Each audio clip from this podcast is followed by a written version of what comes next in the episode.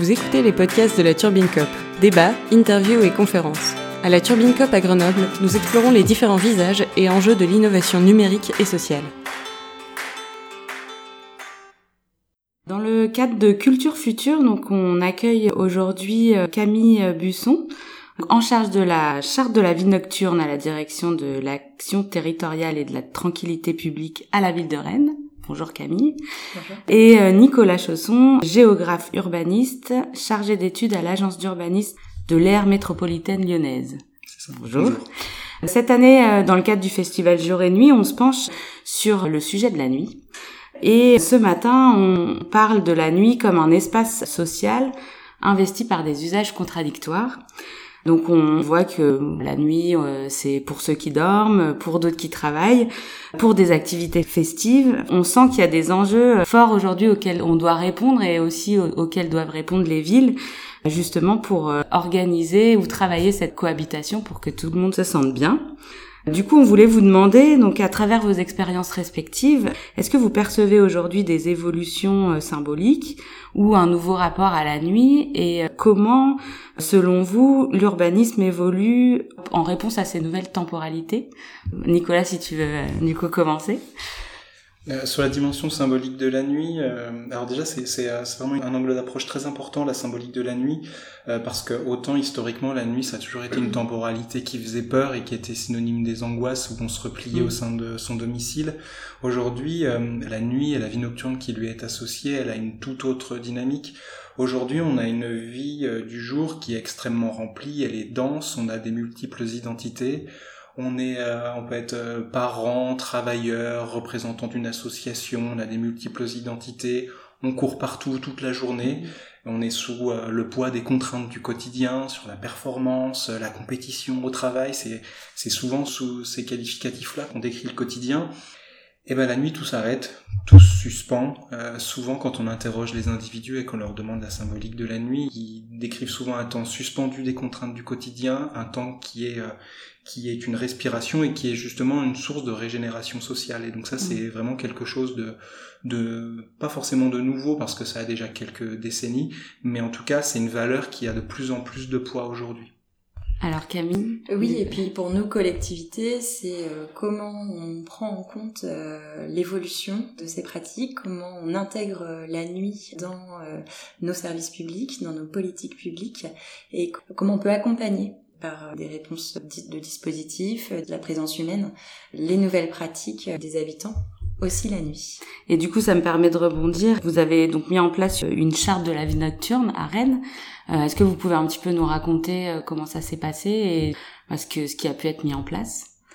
Alors la charte de la vie nocturne, c'est vraiment un outil qui nous permet euh, de travailler en concertation autour de ces enjeux euh, liés à la vie nocturne, de travailler en partenariat à la fois avec euh, les habitants qui sont les premiers concernés, les acteurs associatifs et les professionnels de tous les domaines qu'on parle de santé, de prévention, de sécurité, de culture, de jeunesse, d'étudiants et de commerce par exemple. D'accord. Et du coup, l'idée avec cette charte, c'était vraiment pouvoir mettre tout le monde autour de la table? Et derrière, comment ça s'est passé? Est-ce qu'il y a des actions un peu spécifiques du coup qui ont été menées ou des résultats peut-être que vous pourriez nous, nous raconter? Ou des exemples, enfin des anecdotes? Il y a d'abord eu une première charte de la vie nocturne en, en 2009 et puis à l'issue de, de, son bilan, on a souhaité vraiment prendre le temps de concerter et de mettre tout le monde autour de la table pour partager euh, les constats, exprimer les attentes et puis euh, comment faire rentrer ces attentes sous forme d'engagement dans une charte de la vie nocturne c'est vraiment une feuille de route qui aujourd'hui est déclinée concrètement euh, à travers les travaux du Conseil de la nuit qui permet de faire vivre cette charte et d'apporter des actions concrètes dans notre ville et aux habitants. Alors Nicolas, selon vous, euh, l'urbanisme, il a évolué hein, avec ces nouvelles euh, temporalités. Est-ce que vous pouvez aussi nous raconter des exemples ou des dispositifs que vous auriez mis en place justement pour accompagner cette cohabitation? Moi en tant que professionnel je mets pas en place des dispositifs puisque c'est pas c'est pas mon travail mais après ce que ce que je peux déjà en dire c'est que les outils ils ont, ont évolué. Alors c'est pas parce que Rennes est là mais j'étais agréablement surpris en lisant la charte justement de, de la vie nocturne de Rennes puisque les chartes ont déjà globalement une bonne presque bientôt 15, plus de 15 ans. Et c'est vrai que les premières générations de chartes étaient surtout dans la gestion de conflits entre riverains et professionnels. Et disons que, euh, que l'engagement qu'il y avait, c'était pour les professionnels de respecter un certain nombre de normes et de réglementations, et en contrepartie, euh, la ville euh, se, se chargeait de labelliser les établissements. Et j'ai été agréablement surpris, euh, en... et c'est pour ça qu'il faut être optimiste, c'est que les outils évoluent aussi, c'est quelque part l'ouverture de la nouvelle charte de Rennes, c'est-à-dire que, pour donner l'exemple à Lyon, c'est, ça s'appelle charte pour la qualité de la vie nocturne. Et en fait, on peut considérer que la qualité de la vie nocturne, c'est une vision la, la, la, charte propose une vision partielle et partielle de la vie nocturne parce que la qualité de la vie nocturne, c'est l'absence de nuisance. Oui. Or aussi, c'est la qualité des établissements, c'est que propose la vie de la nuit, euh, c'est comment est-ce que les, les, acteurs entrent en communication et permettent d'échanger entre eux. Et c'est justement des, des, dispositifs que je trouve beaucoup plus innovants et qui ont notamment vu le jour dans la nouvelle génération euh, de la charte de Rennes. Et, euh, et c'est vrai que pour moi, ça rejoignait pas mal de mes préoccupations dans le cadre de mes recherches. Et donc à Lyon, est-ce qu'il y a des choses qu'on peut peut-être citer, euh, notamment euh, autour du projet des berges du Rhône, qui ont été mis en place où on pourrait tirer des leçons ou alors on pourrait remarquer sur ce projet-là. En fait, oui, le, le, cas des berges du Rhône à Lyon est un cas qui est, je pense, assez symptomatique de ce qui se passe dans les métropoles aujourd'hui. Les métropoles s'engagent dans des grands projets de renouvellement et de, de, requalification des espaces urbains pour donner de nouveaux espaces d'agrément à la population, et je pense que ça, il faut le saluer, c'est plutôt positif. Sauf qu'aujourd'hui, on a une difficulté à penser ces espaces pour le jour et pour la nuit. L'exemple des berges du Rhône était assez éloquent à ce sujet. Les berges ont été inaugurées en 2016 et en 2006, pardon, et ont été imaginées comme des espaces euh, de respiration dans la ville, ou, euh, et là je cite le projet, hein, pour susciter l'appropriation de tous des pratiques les plus tranquilles ou plus festives. Donc ça a été dit clairement comme ça. Une partie de ces, de ces berges était dans le projet voué à accueillir des établissements nocturnes. On a aménagé des vastes gradins qui donnaient sur le fleuve et on a mis le site en lumière de sorte à reconstituer la lumière d'un clair de lune. Donc ça, ce sont pas des éléments qui appellent quand même à des usages nocturnes, euh, moi, je démissionne, quoi. Néanmoins, il y a eu un succès nocturne du projet qui n'a pas forcément été euh, anticipé, ou en tout cas pas assumé euh, d'entrer dans le projet. C'est qu'en fait, dès leur inauguration, les berges du Rhône ont, ont fait face à une forte affluence avec plusieurs centaines de voire milliers de personnes euh, sur euh, sur 400 à 800 linéaires de quais, ce qui a généré d'énormes conflits. Et du coup, la municipalité a été conduite de publier des arrêtés municipaux pour contraindre les usages sur un territoire qu'elle avait au préalable imaginé comme un espace de liberté. Donc là, on est dans une contradiction qui est forte. Et euh, c'est-à-dire, je crée des espaces d'agrément pour le jour, mais à la nuit, ça pose des dysfonctionnements. Donc du coup, je bride l'activité par des arrêtés municipaux. Et donc ce qui est dommage parce qu'en fait, quand on observe les usages, en fait, on observe que c'est un espace de respiration, un espace de totale gratuité où les individus peuvent se, se rassembler euh, sans être contraints par des horaires.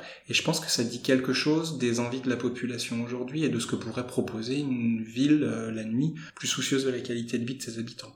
Après, encore faut-il que ce type d'espace soit pensé dans une bonne insertion urbaine, c'est-à-dire dans des endroits où effectivement les conflits avec les riverains pourraient être minimisés. Et de valoriser la concertation en amont un peu de ces projets aussi voilà, qui aussi sont pas forcément cette concertation, ouais. euh, bien travaillés. Et à Rennes, du coup, est-ce qu'il y a des, des, projets un peu similaires ou euh, des projets dont vous pouvez aussi être fiers ou d'autres que vous pourriez aussi retravailler? Euh, À Rennes, on a la particularité d'avoir euh, un centre-ville qui contient un centre ancien qui concentre, hyper concentre euh, l'activité euh, nocturne, en tout cas jusqu'à présent. Et là, on, on, a retravaillé notre projet urbain à l'échéance de Rennes 2030 et on, développe les projets de façon à étirer le centre-ville, le déconcentrer pour investir de nouveaux lieux. Donc euh, voilà, aux quatre points cardinaux euh, de la ville, on a euh, effectivement des berges qui euh, sont aménagées, qu'on appelle les plages pleines de beau, où on, propose des espaces de loisirs, de liberté, de gratuité, avec la possibilité d'aller pique-niquer, de faire un barbecue, de faire jouer les enfants. et voilà, ce sont des, de nouveaux espaces qui sont investis et pensés avec nos collègues de l'aménagement pour prendre en compte l'aspect la, de la journée, mais aussi l'usage nocturne. Donc on, on travaille en, en, collaboration euh, en amont pour euh, justement euh, anticiper les usages. Et puis effectivement quand on déplace des activités il faut aussi bien avoir en tête qu'on déplace les impacts. Et du coup travailler les transports voilà aussi sur ces sujets-là la mobilité tout à fait. tout à fait. Du coup pour finir comment à l'avenir vous penseriez donc qu'il faudrait mieux intégrer cette dimension euh, nocturne des territoires dans l'aménagement urbain? Donc on a évoqué la concertation évidemment. Et euh, du coup, quelles pistes vous pourriez dégager de vos travaux, Nicolas? Alors effectivement, la, concertation, la transversalité des politiques publiques, ça c'est souvent revenu dans les discours et donc ça c'est quelque chose euh, auquel j'adhère parfaitement. Et moi j'ajouterais aussi c'est l'intégration pleine et entière de la dimension nocturne des territoires dans la pratique de l'urbanisme. On parle souvent d'hyperconcentration euh, des, des, aménités nocturnes dans les centres historiques des villes. Ça, c'est un fait, c'est une observation qui se fait dans euh, la plupart des villes d'Europe et du monde. Euh, par contre, aujourd'hui, on peut imaginer une future géographie de l'offre nocturne, pas forcément dans le centre. Ça peut être aussi dans des espaces euh, périphériques, ça peut être sur des espaces publics, ça peut être euh, dans des, dans des quartiers délaissés, qui, à travers une forme d'animation nocturne, pourraient regagner en urbanité. Par contre, euh, encore une fois, il faut penser à la mobilité dans cette nouvelle architecture, c'est-à-dire il faut assumer si on fait une ville nocturne euh, multipolaire quelque part, euh, c'est assurer la, circulation et la fluidité de cette circulation et l'accès pour tous aux, aménités de la vie nocturne. Et c'est vrai que je tends à plaider pour vraiment prendre la nuit dans sa dimension globale, mmh. transversale, et, euh, et, veiller à ce que les réalités de la vie de la nuit puissent aussi bien s'insérer dans les réalités de la ville de jour, pour éviter justement les conflits en, en présence. Or, pour ça, ça nécessite plusieurs choses au préalable. C'est ne pas penser dans l'espace, mais aussi penser avec le temps, mmh. reconnaître la dimension temporelle des territoires comme, euh, comme une véritable euh, nouvelle variable pour observer, comprendre et, euh, et penser le devenir de la ville. Et ça, ça bouleverse profondément aussi la culture des urbanistes mmh. que nous sommes. Et deuxième aspect, c'est en tant qu'urbaniste, et moi c'est ce que j'essaye de, de faire des fois, c'est de d'abandonner quelque part son rôle d'expert euh, de pas se positionner en sachant, mais par contre aller à la rencontre des individus, mmh. leur poser la question, parce qu'en questionnant les individus sur leurs usages de la vie de la nuit, leurs attentes à l'égard de la vie de la nuit, euh, bah, le professionnel que je suis a été, euh, a été agréablement surpris des réponses, et, euh, et les réponses des individus m'ont permis vraiment d'enrichir mes réflexions. Mmh. Et donc au final, ce sont eux les experts en quelque sorte de leur territoire. Quoi. Très bien. Est-ce que Camille, vous vouliez rajouter quelque chose? Je compléterais en disant qu'il est important de travailler en coordination avec euh, les différents acteurs mm. pour avoir euh, un accompagnement bienveillant de ces pratiques et puis rester euh, en veille sur le territoire avec ces acteurs qui sont sur le terrain, ces habitants qui vivent leur quartier pour pouvoir être présent et apporter des dispositifs adaptés, adapter un aménagement. voilà, on avance aussi avec la pratique et en marchant. Très bien. Merci beaucoup en tout cas pour vos témoignages et vos travaux. Je vous souhaite une belle continuation. Merci. À vous.